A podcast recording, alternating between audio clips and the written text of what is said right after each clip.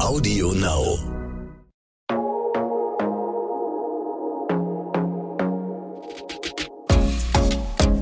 Glossip, der Gala Beauty Podcast. Herzlich willkommen zu einer neuen Folge Glossip, eurer wöchentlichen Dosis Beauty. Heute wieder mit mir, Nane. Ich bin Head of Beauty bei gala.de und eventuell habt ihr meine liebe Kollegin Lara erwartet und die wundervolle Laura Noltemeyer. Die Staffel geht ab dem 7. Januar weiter und ihr könnt euch da auf viele weitere spannende Themen freuen. Zum Ende des Jahres haben wir uns für euch etwas ganz Besonderes überlegt, denn wir haben eine Staffel, äh, wo nicht jede Woche der gleiche Gast vorbeikommt, sondern wir haben eine Staffel mit fünf verschiedenen Gästen. Und den Start macht heute liebe Strifey, Sänger, Entertainer, Model und Influencer. Ich freue mich sehr, dass du da bist. Hallo, ich freue mich sehr, dass ich da sein darf. Ja, ich habe jetzt schon so viel geredet. Äh, deswegen magst du dich vielleicht einmal so ein bisschen vorstellen und erzählen, was du alles so Schönes treibst. Du hast ja gerade schon so eine schöne Vorstellung von mir ähm, gemacht. Deswegen, äh, was kann ich da noch hinzufügen? Also zuerst mal möchte ich sagen, ähm, dass du mich Model nennst, das freut mich sehr. Ich mache zwar viele Fotos ähm, und stehe auch gerne vor der Kamera, aber eigentlich arbeite ich nicht hauptsächlich als Model. Ich bin vor allen Dingen Sänger und Content Creator. Und wie kann man sich so deinen Alltag vorstellen, wenn man das so sagen kann, dass du einen hast? Immer anders, nie langweilig auf jeden Fall. Alles klar. Das heißt, man ist natürlich selbstständig und muss sich immer selbst schön in den Hintern treten, dass man auch irgendwie genug schafft an einem Tag, weil man irgendwie die Wahl hätte, okay, von wo arbeite ich heute, was mache ich heute, was steht alles an, aber irgendwie meine Woche sieht immer anders aus und ich plane eigentlich immer nur so wochenweise. Was muss ich diese Woche erledigen, von wo muss ich arbeiten, wo muss ich hin? Heute bin ich im schönen Hamburg aus Berlin gekommen. Ich wohne nämlich in Berlin. So, noch ein Fakt über mich. Sehr gut. Ähm, vielleicht magst du noch mal so ein bisschen erzählen, wie es eigentlich dazu gekommen, zu dem, was du heute eigentlich alles so machst. Wie ist es dazu gekommen? Äh, ich war ein kleiner Junge ähm, im schwäbischen Schwarzwald, ähm, der den Ort gesucht hat, an den er hingehört. Und ich habe mich immer so ein bisschen verloren gefühlt und hatte immer andere Hobbys als die anderen ähm, und habe dann irgendwann beschlossen, dass ich meinen eigenen Weg gehen muss und soll, weil ich mich nie wirklich so richtig zu Hause gefühlt habe. Und ähm, deswegen bin ich, glaube ich, einen sehr ungewöhnlichen Weg gegangen. Und ähm, das hat alles angefangen. Also meine ganze Geschichte ist auch sehr verbunden mit dem Internet. Ich war ganz viel auf MySpace und habe meine ersten Freunde ähm, über das Internet gefunden. Leute gesucht, die so denken und fühlen wie ich. Ähm, und bin dann in einer Band gelandet und ähm, habe ganz lange als Frontsänger in einer Band gearbeitet und bin auf der Bühne gestanden. Und ähm, das Thema Internet ist aber immer auch in meinem Leben geblieben, genauso wie die Musik. Und heute ähm, arbeite ich eben weniger mit MySpace, sondern mehr auf anderen Plattformen, wie zum Beispiel Instagram. Ich sag, wenn du gerade so MySpace sagst, da war früher war, war das ja der Place to be quasi im Internet, ne, wie sich das so wandelt. Fall. Auf jeden Fall. Ist total verrückt, wie sich das so alles verändert hat, ne? Das war auch ziemlich cool damals. Ich hatte ziemlich viel Spaß. Immer so mit meinen Top-Freunden. Wer gehört alles so in die Top Ten? Ja, das konnte man, sich ja. fast schon gestritten, weil Leute meinten, warum bin ich nicht auf Platz eins? Und dann irgendwie ganz viele Messenger, die es damals gab, so ICQ, MSN, das ist so richtig Internet-Nostalgie. Dass man das im, zwei, im Jahr 2021 schon als Internet-Nostalgie bezeichnen kann, ist auch weird. Ja, irgendwie schon, ne? Wahrscheinlich reden wir über Instagram so in zehn Jahren. Was war das nochmal? Wir werden sehen. Ja. Ähm, vor allem auf Instagram oder auch den Plattformen, wo du unterwegs bist, welche Werte möchtest du denn dort äh, vermitteln? Was ist so auch deine, ja, deine Inspiration und Mhm. auch deine Herangehensweise? Wie möchtest du deine Reichweite nutzen? Ich habe mir immer gesagt, so grundlegend, dass ich mein Leben nicht nach ähm, sozialen Medien gestalten möchte, sondern dass ich mein Leben teilen möchte. Ähm, das heißt, dass ich ähm, das, was passiert, das wird auch gezeigt quasi. Also nicht alles, es gibt Grenzen, aber ich habe keinen Plan, wie ich ähm, vorgehen möchte oder was meine Brand ist oder ähnliches, wie andere Leute das machen, sondern ähm, meine Brand bin einfach ich weil ich glaube, dass ich genug, wenn man das so sagen darf und kann, dass ich genug Charakter und Erfahrung mitbringe, um einfach zu sagen, ich bin meine eigene Brand und ich möchte einfach das, was mir wichtig ist, teilen. Und unter anderem gibt's da natürlich viele schöne Themen, auch wie Beauty und ähm, Haare und aber auch ähm, vor allen Dingen in dem, in dem Bereich, ähm, wie es sich anfühlt und was man für Erfahrungen hat, wenn man ein Mann ist und Make-up trägt und Wert auf seine Haare legt zum Beispiel und einhergehend damit auch viel ähm, LGBTQ-Themen äh, das gibt sich alles so ein bisschen die Hand. Also quasi mein Leben als sichtbar queere Person in Deutschland, in Berlin, was ich erlebe, was mich bewegt, was mir wichtig ist. Ich glaube, so kann man das ganz grob zusammenfassen. Mhm. Absolut. Also genau das spiegelt dein Account, finde ich, auch wieder. Ich finde, der macht vor allem auch richtig Freude, ist schön bunt, hat aber trotzdem hier und da diesen Tiefgang mhm. und einfach inspirierend. Also ich habe mich da gerne äh, etwas durchgescrollt. Das freut mich. Das ist schönes Feedback von dir. Äh, du hattest ja eben gesagt, es gibt Grenzen. Wo liegen die denn oder was sind deine Grenzen? Obwohl ich ein sehr extrovertierter äh, Mann bin und obwohl ich auch sehr gerne über mich selbst spreche, ähm, wink, wink, ähm, bin ich trotzdem auch eine sehr private Person. Und ich glaube, das sind die Grenzen, die ich damit meine. Also es gibt nicht, also es gibt viele Dinge, die ich nicht unbedingt preisgeben möchte. Ich möchte Leute nicht immer unbedingt mitnehmen zum Zahnarzt oder solche Dinge oder zu Arzt besuchen. Also das ist die eine Seite. Und auch ähm, über was ich spreche, ist auch sehr selektiv in dem Sinne, dass ich nicht unbedingt jeden Freund und jede Freundin unbedingt immer vor die Kamera zerren möchte. Ich habe viele Freunde, die selber mit Social Media arbeiten, ähm, aber ich will nicht jeden vor die Kamera zerren, wenn ich weiß, dass es der Person vielleicht nicht so gefallen würde. Das sind zum Beispiel einige Grenzen, weil ähm, ich eben doch auch meine Privatsphäre sehr schätze und auch die von anderen Personen. Ich weiß dann immer, für wen ist es cool, wenn ich mein Handy draufhalte, bei wem frage ich lieber nach und wer mag es nicht. Deswegen ist es ein selektiver Einblick in mein Leben und ich glaube auch, dass es das eigentlich immer ist, weil man auf Social Media nie das ganze Leben zeigen kann. Es ist immer nur ein Einblick in das Leben. Wäre ja auch recht anstrengend, so 24 Stunden ja. lang, ne, wenn man das machen würde. Was würdest du denn sagen, wie viel Prozent deines Tages oder von dir zeigst du? Das kann ich so gar nicht sagen, weil das auch immer sehr abhängig ist, wie mein Alltag aussieht. Also es gibt schon manchmal, gerade wenn ich unterwegs bin äh, und viele Dinge mache, die neu sind oder verreise, dann zeige ich bestimmt auch ähm, viel mehr. Man sieht ja dann immer so die kleine Leiste bei den Instagram mhm. Stories, die wird dann immer kleiner und irgendwann sind dann nur noch so Punkte.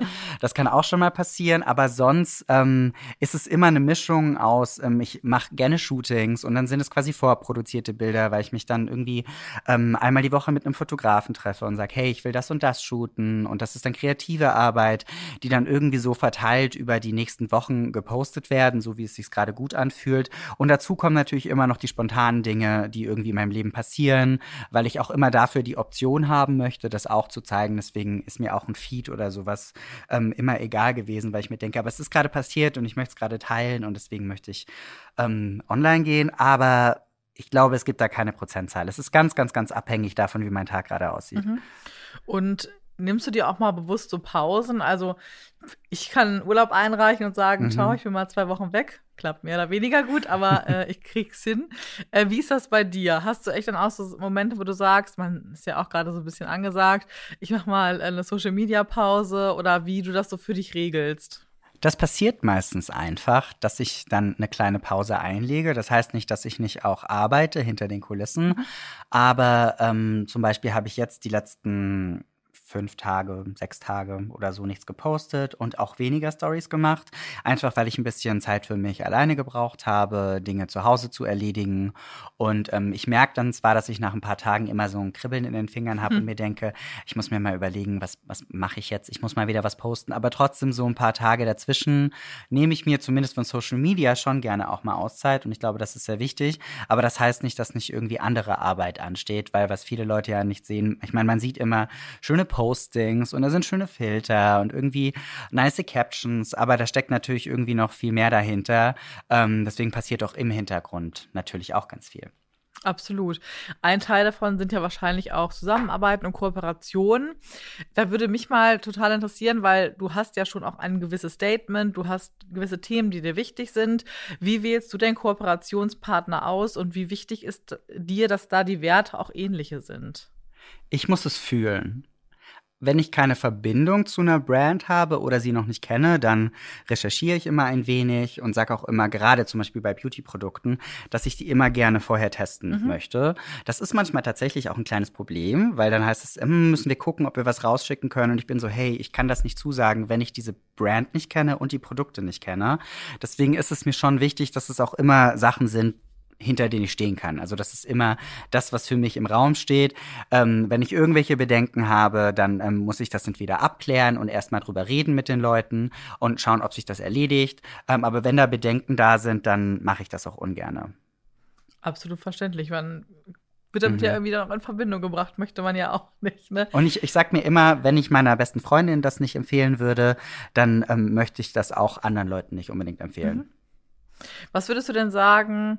Ich komme wieder mit meinen Prozenten um die Ecke. ähm, wie viele Kooperationen du nicht annimmst? Wie viele Kooperationen nehme ich nicht an? Ich glaube, das hält sich so die Waage. Mhm. Das ist bestimmt so also nicht so ganz die Waage, sondern bestimmt so 60, 40, würde ich sagen. Also 60 mache ich, 40 mhm. mache ich nicht. Ganz grob eingeschätzt, so aus dem Bauch heraus, würde ich mal sagen, das ist, glaube ich, so ein Verhältnis, äh, wie das in der Realität auch aussehen könnte. Mhm. Okay. Wir sind hier in einem Beauty-Podcast und deswegen möchte ich natürlich unbedingt wissen, hast du so ein, wirklich einen Breaking Beauty-Tipp, wo du sagst, das muss ich unbedingt weitergeben, äh, das war für mich so richtig life-changing? Für mich war ein leichtes Säurepeeling life-changing, das ich vor ein paar Wochen entdeckt habe von einer Marke, die es jetzt auch relativ neu äh, ganz groß in Deutschland gibt. Und ähm, ich habe sehr empfindliche Haut, ich habe sehr ölige Haut. Ähm, deswegen sollte ich wenig Produkte benutzen, die tatsächlich meiner Haut irgendwie ähm, Unruhe bereiten mhm. im Sinne von, ähm, also wirklich die, die Haut aufreiben oder ähnliches.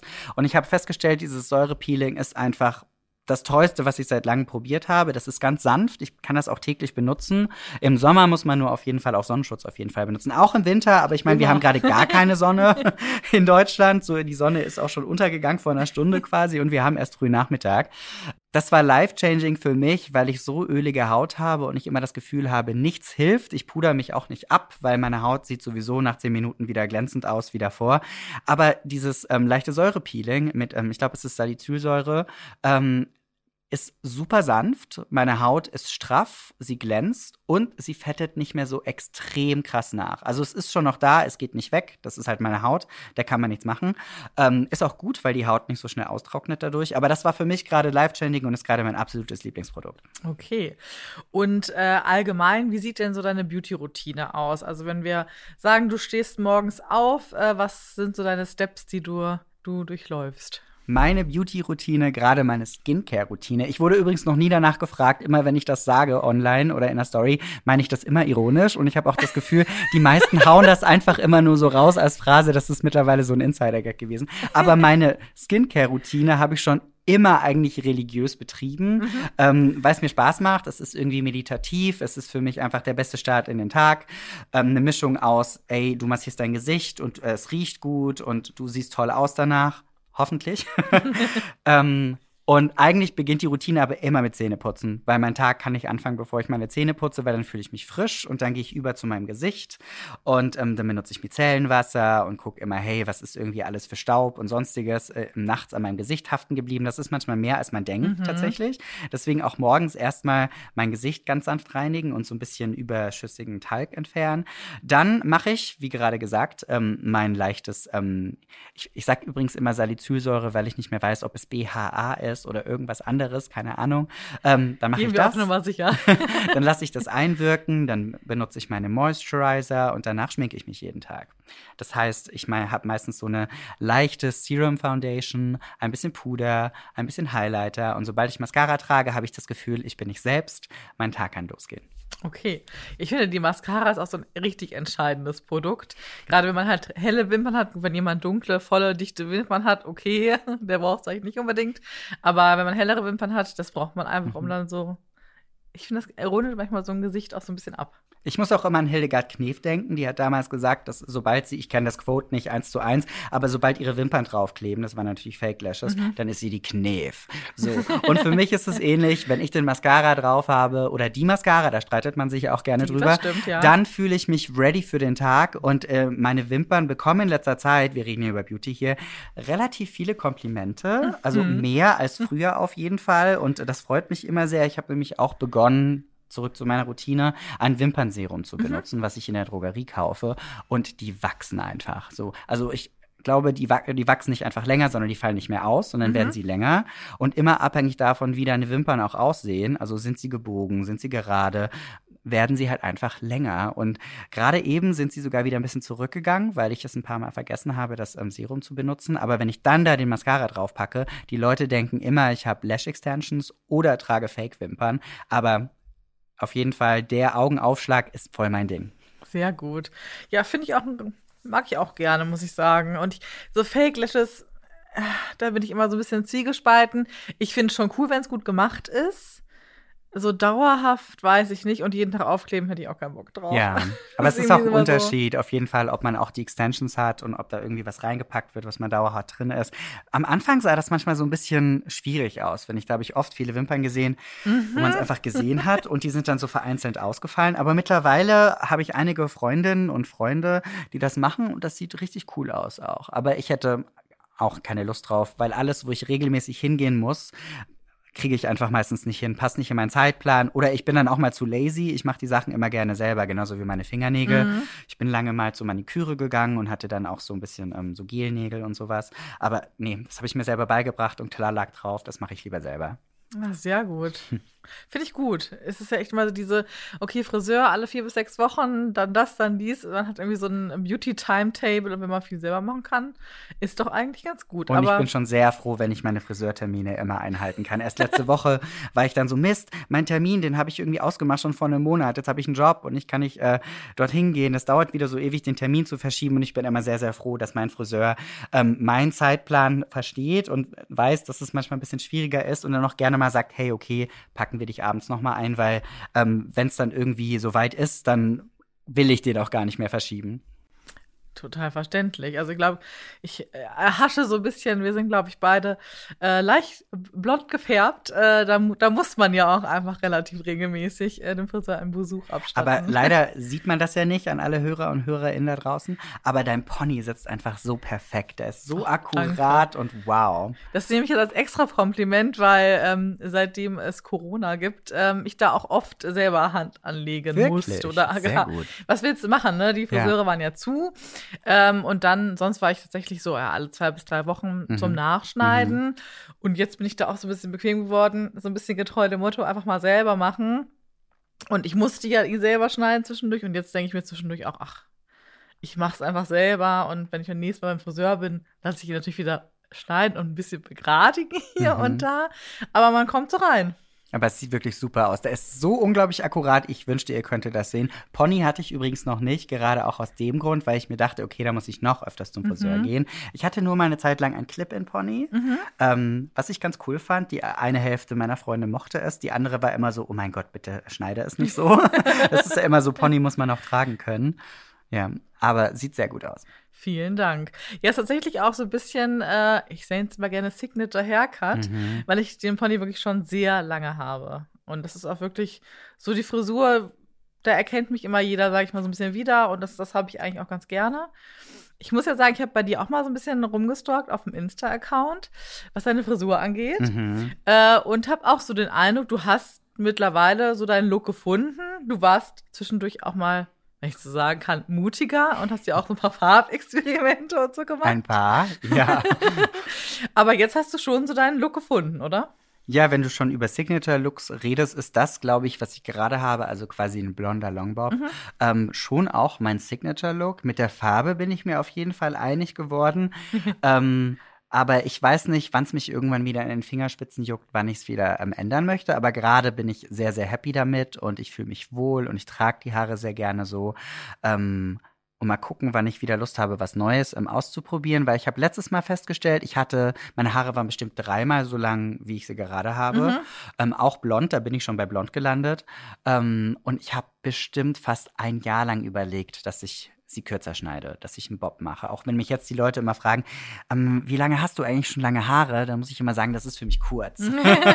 die waren immer noch viel länger. Und ich habe so lange überlegt, weil ich Angst hatte, dass es mir nicht gefällt. Und deswegen haben wir dann so einen Kompromiss gefunden, uns nur so ein bisschen kürzer gemacht. Und dann dachte ich mir so, hey, die Frisur ist unfertig. Das ist mhm. nicht der Look, den ich irgendwie im Kopf hatte. Und ich bin tatsächlich zwei Tage später wieder beim Friseur gelandet, weil ich zu ihm meinte, hey, das nächste Mal machen wir es kürzer. Und dann meinte er, warum machen wir es nicht morgen? Mhm. Und dann mhm. bin ich sofort zwei Tage später wieder und habe noch ein Stück weggenommen und dachte mir, ich hätte niemals so lange überlegen müssen. Meine Friseurin meinte schon immer jedes Mal, ja, ja, nächstes Mal, ja, ja, nächstes Mal. Und hat schon gar nicht mehr daran geglaubt, dass ich es wirklich mache. Und es war die beste Entscheidung. Und es war, ist jetzt, glaube ich, drei Jahre her, seitdem ich das habe. Ähm, und ich bin einfach sehr happy damit, weil es ein bisschen pflegeleichter für mich ist, ähm, weil ich einfach weiß, ähm, also es ist einfach ein Look. So, es ist einfach ein Look. Und Farben habe ich auch schon alle möglichen gehabt. Also ich glaube, ich habe angefangen, meine Haare zu färben so mit 14 oder so. Das hat dann irgendwie angefangen so mit blonden Strähnchen und irgendwann hatte ich dann meine rebellische Emo-Goth-Visu-Emo-Zeit und dann waren sie schwarz und dann habe ich selber so viel damit rumexperimentiert ähm, mit irgendwelchen blauen Strähnchen, lila Strähnchen, irgendwie Haarfärbe, Unfällen und so weiter und so fort. Ähm, und irgendwann, das war dann aber schon in Berlin, als ich dann schon hier gewohnt habe, ähm, hatte ich dann meine bunte Phase. Ähm, und das habe ich allerdings nur ähm, aufgehört, weil ich liebe bunte Haare und ich ab und an packe ich mir auch gerne noch so eine, zum Beispiel so eine roséfarbene mhm. Conditioner-Spülung mhm. rein, die mir mein Friseur immer anmischt, ähm, die dann für zwei, drei Wochen hält. Und das finde ich gerade ganz super. Aber viele Farben sind eben doch auch schwierig, bis sie wieder rauswachsen. Mhm. Also ich habe zum Beispiel festgestellt, alles, was so pastellfarbig ist, ist meistens kein Problem. Aber ich hatte irgendwann mal so ein tiefes Türkisblau. Das mhm. war so eine tolle Farbe. Ähm, das ist nie mehr rausgewaschen. Also wir haben dann auch versucht, ähm, beim Friseur das irgendwie rauszuwaschen. Es ging nicht mehr und ich habe es dann damals rauswachsen lassen und hatte dann quasi einen blonden, platinblonden Ansatz. Und immer mehr Spitzen, bis es dann eben unten war, die ähm, so ganz pastellig mhm. türkisblau waren. War ein cooler Look. Mhm. Im Endeffekt hat Billie Eilish das heute dann auch gemacht, aber so gezielt als Look. Mit dem, mit dem dunklen Ansatz und dann grün ja. unten. Aber ja, ich habe schon sehr viel experimentiert. Wenn wir darüber reden wollen, könnten wir bestimmt 30 Minuten irgendwie damit füllen, was ich schon alles gemacht habe. Aber ich will niemanden langweilen und deswegen breche ich das jetzt hier ab. Ich habe viel experimentiert. Punkt. Okay, alles klar. Ähm Hast du denn auch mal einen Bad Hair Day? Jeder hat doch ab und an mal einen Bad Hair Day. Auf jeden Fall, das ist doch ganz normal. Aber das Ding ist, es gibt mittlerweile viele Lösungen, wie man das schnell auch in einen Good Hair Day oder einen Great Hair Day umwandeln kann. Und welche sind das? Naja, Hast du was parat? Also ich habe mir zum Beispiel so eine geile ähm, Föhnbürste gekauft, die einfach super ist, um die Haare aufzufrischen. Ähm, Wenn es gar nicht geht, Manchmal ist auch Mütze ein super cooler Look. Ähm, ja. Und wie siehst du deine Ich will doch meine Haare? ganzen Tricks nicht verraten. Ja, hallo, dafür sind wir hier heute da. Alle sind scharf auf seine Tricks. ähm, aber wie sieht denn so deine Haarroutine aus? Wir waren ja schon bei der Skincare-Routine. Ähm, gehen wir doch mal etwas höher und sagen, okay, ähm, wie sieht's denn mit deiner Haarroutine aus? Also, wie häufig wäschst du deine Haare? Ist das für dich irgendwie auch so eine Art Ritual? Länger, kürzer, quick and dirty? Wie, wie sieht das bei dir aus? Quick and dirty gibt's beim Haarewaschen bei mir nicht. also da muss ich schon immer auch ein bisschen Zeit investieren. Und ich glaube, ich habe mittlerweile so meinen guten Rhythmus gefunden, immer so mit alle drei bis vier Tage Haare waschen. Und so einmal im Monat packe ich dann noch eine Kur mit drauf. Und sonst natürlich, also wie man halt Haare wäscht, natürlich immer so schön, ähm, wie sagt man das auf Englisch? Rinse, lather, rather, lather, repeat, okay, voll nicht hingekriegt, wollte wollt ich einmal cool sein. ähm, genau, einfach wirklich schön aufschäumen, alles rauswaschen, dann mein Conditioner drauf, ohne Conditioner geht gar nichts. Ich reise auch immer zumindest mit Conditioner. Shampoo mhm. nehme ich nicht immer mhm. mit, aber Conditioner muss immer dabei sein, weil ich finde, das macht dann doch auch manchmal einen sehr, sehr großen Unterschied, gerade bei kolorierten und gefärbten mhm. Haar was eben doch auch schon vielleicht ein bisschen beansprucht ist. Und ich habe ich habe quasi panische Angst vor Hotelconditionern, wenn ich unterwegs bin, wo ich nicht weiß, wie meine Haare darauf reagieren. Deswegen ähm, habe ich auf jeden Fall immer meinen eigenen Conditioner zumindest dabei. Meistens auch Shampoo, aber immer Conditioner. Ja, ich kenne das. Ich bin äh, immer happy, wenn man einfach seine Produkte gefunden hat. Das kann natürlich auch mal, A, sind Produkte natürlich individuell, jeder, jedem gefällt oder für jeden passt was anderes. Aber wenn man sie gefunden hat und gerne gerade benutzt, hasse ich es auch, irgendwo zu sein und nicht zu wissen, was für ein Shampoo ist da, was für ein, dann nehme ich sie lieber mit. Gebe dafür auch gerne dann einen Koffer auf, egal wie kurz ich unterwegs bin, aber das muss dann irgendwie immer so dabei sein. Ähm, Generell würde mich auch noch mal so ein bisschen interessieren. Du sagst, okay, ähm, dir ist ein schönes Make-up tagsüber wichtig, deine Wimpern, äh, gut liegende Haare. Mhm. Ähm, aber was für bedeutet für dich eigentlich Schönheit und wann sagst du, ich fühle mich heute richtig schön und gut? Wenn du dich richtig schön und gut fühlst, dann ist dein Look auch meistens nur zweitrangig. Aber wenn du dich nicht so gut fühlst, finde ich, kann dir dein Look auch den Tag verbessern. Weißt du, was ich meine? Mhm, ja. Ähm, weil es gibt schöne Menschen und es gibt schöne Menschen. Und man kann einfach schön sein, weil man gerade sich total inspiriert fühlt, weil man sich total großartig fühlt. Und ähm, das ist mir eigentlich auch immer wichtiger, weil ich glaube auch natürlich, das ist zwar so klischeemäßig, aber die Ausstrahlung macht halt doch auch immer viel her. Und auch wenn ich Leute sehe, die so konventionell good-looking sind, also die so voll ins Schönheitsideal passen und so, wenn die, die sehe ich dann gerne, wenn ich sie das erste Mal sehe und denke mir, wow, diese Person sieht so schön aus und so toll, aber wenn ich dann nicht feststelle, dass es auch eine schöne Person ist, mhm. ähm, dann verliere ich manchmal auch schnell Interesse. Also Looks sind mir auch wichtig, aber sie sind nee, eigentlich zweitrangig. Mir ist es viel lieber, dass ich mich gut fühle und wenn ich das nicht tue, dann ähm, kann mir mein Outfit, kann mir meine Haare, kann mir mein Look dabei helfen, aber ich will eigentlich immer an den Punkt kommen, dass ich mich schön fühle. Von innen heraus. Mhm. Absolut, gebe ich dir total recht. Ähm, wir waren, haben, sind ja schon ein bisschen über das Thema Haare gekommen. Du hast ja auch gesagt, Make-up ist dir heutzutage super wichtig. Aber wann hast du denn so deine ersten Versuche gestartet? Kannst du dich daran noch erinnern? Ich weiß nicht mehr, wann genau das war. Es gab zwei erste Versuche. So die ersten, die, die erst, der erste erste Versuch war quasi irgendwie mit einer Cousine oder mit meinen Nachbarn und das waren nur so Kleinigkeiten wie ähm, meinen kleinen Fingernagel lackieren ähm, hin zu Lipgloss tragen. Und ähm, da war ich wahrscheinlich ziemlich jung, irgendwas zwischen zwölf. Ich sag einfach mal zwölf. Mhm. Vielleicht war ich zwei Jahre jünger, zwei Jahre älter, ich weiß es nicht.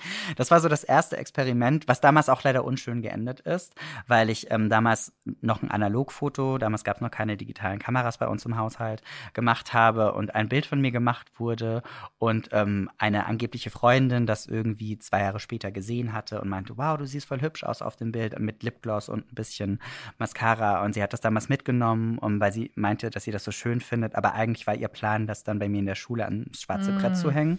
Und, und ähm, als ich dann an dem Tag in die Schule kam, ähm, habe ich bemerkt, dass alle so kichern und ich war sowieso nicht unbedingt der beliebteste in der Schule, um das mal sehr, ja, ähm, positiv auszudrücken. ähm, und das war nicht so ein schönes Erlebnis und hat mich erstmal zurückgeschreckt. Und irgendwann später, dann bin ich aus dem Schwarzwald ausgebrochen und da war ähm, so Stuttgart eher so mein Ankerpunkt, ähm, habe ich dann Freunde gehabt, die mich mehr akzeptiert haben. Und da kam dann damals dieses, wie hieß das denn, dieses, dieses creamy Make-up, so dieses, was es damals in mir in diesen kleinen Pots gab, was man irgendwie so, ja, ich, ich, ich, weiß, nicht was mehr, du meinst. Ich, ja. ja. genau, das war so ein 2000er-Ding. Und damit habe ich dann irgendwann angefangen, weil ich mir dachte, meine Haut ist manchmal so rot. Ähm, und dann kam der Kajal dazu und der Mascara Mascara. Und ähm, irgendwann war ich dann auch, das war dann der erste eigentliche richtige mhm. Versuch, wo ich selber gesagt habe, ich möchte das jetzt mehr mhm. tragen. Ähm, und da gab es dann irgendwann auch den Punkt, dass ich gesagt habe, okay, mir ist das jetzt egal, was die Leute denken. Ich trage das jetzt auch in die Schule. Das war auch schwierig mit meinem Vater, als der mich das erste Mal mit Kajal gesehen hat. Also das war leider ein Erlebnis, was ich nie vergessen werde. Das war nicht so cool. Ähm, aber irgendwie hat es mir dann doch so sehr gefallen, dass ich es nicht mehr ablegen wollte, weil ich bemerkt habe, dass es mir einfach selber voll das gute Gefühl gibt, ähm, mich zu schminken und Make-up zu tragen, ähm, meine Haare zu stylen. Und ja, dann habe ich einfach experimentiert und habe gesagt, hey, wenn ich mich gut fühle, warum soll ich das für andere sein lassen? Mhm. Du hast ja gerade so ein paar Meilensteine, sage ich mal, angesprochen, glaube ich, die dich auch einfach geprägt haben, ne, mit dem Foto in der Schule, mhm. mit deinem Vater und so weiter.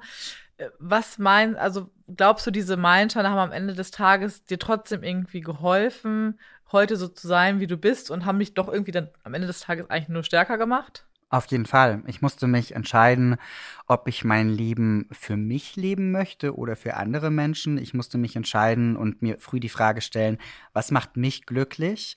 Ähm, Und deswegen waren das auch bestimmt wichtige Erlebnisse, die zwar nicht unbedingt großartig waren, aber die mir trotzdem auch früh gezeigt haben, dass ich stärker und selbstbewusster bin, als ich damals dachte, dass ich es bin. Ähm, und die mir gezeigt haben, dass ich ähm, Durchsetzungsvermögen und Willensstärke lernen muss, um selbstbestimmt zu sein. Weil, deswegen sage ich auch heute immer wieder, ich will mich nicht verstecken, nicht für irgendjemanden. Und für mich ist es nie eine Lösung zu sagen, dass ich leise lebe, mhm. sondern deswegen sage ich auch gerne, dass ich ein sichtbarer queerer Mann bin, ähm, weil ich das sein möchte und weil ich das bin und weil ich eigentlich auch keine andere Wahl habe, weil ich einfach mein Le ich sage nie, okay, ist das etwas, was Leute provozieren könnte oder was ein Statement setzt, sondern ich sage immer, fühlt sich das gut für mich an, möchte ich, möchte ich das tragen oder nicht? Zum Beispiel was Mode angeht ähm, und was Looks angeht. Mhm. Es ist zwar kein Mode-Podcast, trotzdem möchte ich natürlich auch noch mal so ein bisschen auch da äh, reinhören.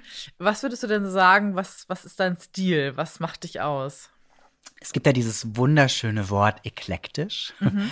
heißt zusammengewürfelt, wenn man das anders ähm, ausdrücken muss. Ich glaube, ich habe keinen klaren, eingängigen Stil, aber egal, ob ich jetzt mit einem Hoodie zu Hause bin oder irgendwie in Club gehe. Ich mag immer gerne Standout-Pieces. Ich mag Looks, die bold sind, die auffällig sind. Und das kann manchmal einfach nur eine Farbe sein, die den Look dominiert oder irgendwie ein Hut oder irgendwelche geilen, tollen Schuhe. Genauso auch beim Make-up. Und ähm, meine Haare sind eigentlich so der rote Faden durch meine ganzen mhm. Looks, weil ich die momentan immer sehr gerne ähm, so glatt trage. Sie mhm. sollen einfach so, so perfekt fallen, wie es nur geht. Das ist so der einzige rote Faden und bei allem anderen zusammengewürfelt. Ich mixe gerne ähm, Sachen, die ich zu Hause habe, mit Vintage Pieces, mit neuen Teilen und es ist einfach alles, was sich für mich gut anfühlt. Mhm. Klingt auf jeden Fall so, als würde es Spaß machen. Und für mich ist alles Unisex. Also mhm. für mich ist Mode, was das angeht, und so gehe ich ja auch Make-up und Haare an. Das ist eher immer Marketing, wenn man sagt, okay, wir wollen davon viel verkaufen. Ähm, deswegen packen wir das in die Abteilung, weil diese Bevölkerungsgruppe kauft das wahrscheinlich mehr als die andere Bevölkerungsgruppe. Aber das ist für mich alles nur Marketing. Mhm. Aber wenn ich irgendwas sehe, was mir gefällt, sei es bei Make-up, sei es bei meinen Hairstyles oder bei meinen Klamotten. Wenn es mir gefällt, dann möchte ich es tragen und dann ist es mir unwichtig, was da für ein Label draufsteht. Sowohl ein Label-Label mhm. als auch ein Marketing-Label. Ähm, alles ist für mich Unisex. Es muss sich einfach gut anfühlen und es muss passen. Es muss zu mir passen. Punkt. Alles klar. Aber das waren richtig schöne äh, und spannende Worte von dir jetzt noch so ein bisschen zum Abschluss. Äh, wir spielen am Ende von jeder Gossip-Folge immer so ein kleines Spiel. Mhm. Ich dachte, ach, entweder oder ist doch zu langweilig. Äh, also machen wir heute was anderes. Und zwar würde ich dich bitten, dass du einen Satz vervollständigst ähm, in Bezug auf deine Arbeit. Ich sag jetzt mal so, man sagt immer Influencer, aber ich finde so Meinungsmacher irgendwie in die Richtung. Und der Satz äh, lautet, was mein Leben leichter macht. Hm. Was mein Leben leichter macht, ist nicht immer das, was mich klüger macht. Sehr schön, manchmal, sehr diplomatisch. Ja, weil manchmal sind einfach auch so kleine Challenges auch echt was, wo man einfach mehr lernt. So meine Psychologielehrerin meinte immer, man lernt vor allen Dingen viel über Umwege und deswegen mhm. auch, wenn es manchmal irgendwie sich nicht so toll anfühlt und etwas unangenehm ist, ähm, wenn man sich manchmal irgendwie sagt, ich mache das jetzt und ich krieg das hin, fühlt man sich stärker danach, fühlt man sich besser, weil man irgendwie das geschafft hat, was man gedacht hat, was man nicht hinkriegt. Und man hat meistens was über sich gelernt oder über andere gelernt. Deswegen habe ich das jetzt einfach mal so ganz pseudophilosophisch ausgedrückt. Klang auf jeden Fall sehr gut und professionell. Sehr gut. Ich danke dir für diese spannenden Einblicke in deine Arbeit und vor allem auch dich als Person. Ähm, ja, leider ein viel zu kurzer Talk. Ich glaube, wir müssen uns nochmal äh, wieder hören und sehen. Aber in der kommenden Woche bin ich auf jeden Fall wieder da und dann geht's weiter mit unserer ganz besonderen Staffel zum Ende des Jahres. Ich freue mich sehr, dass ich hier sein durfte und ähm, ich hoffe, wir sehen uns bald mal wieder. Sehr gerne. Bis dann. Glossip, der Gala Beauty Podcast.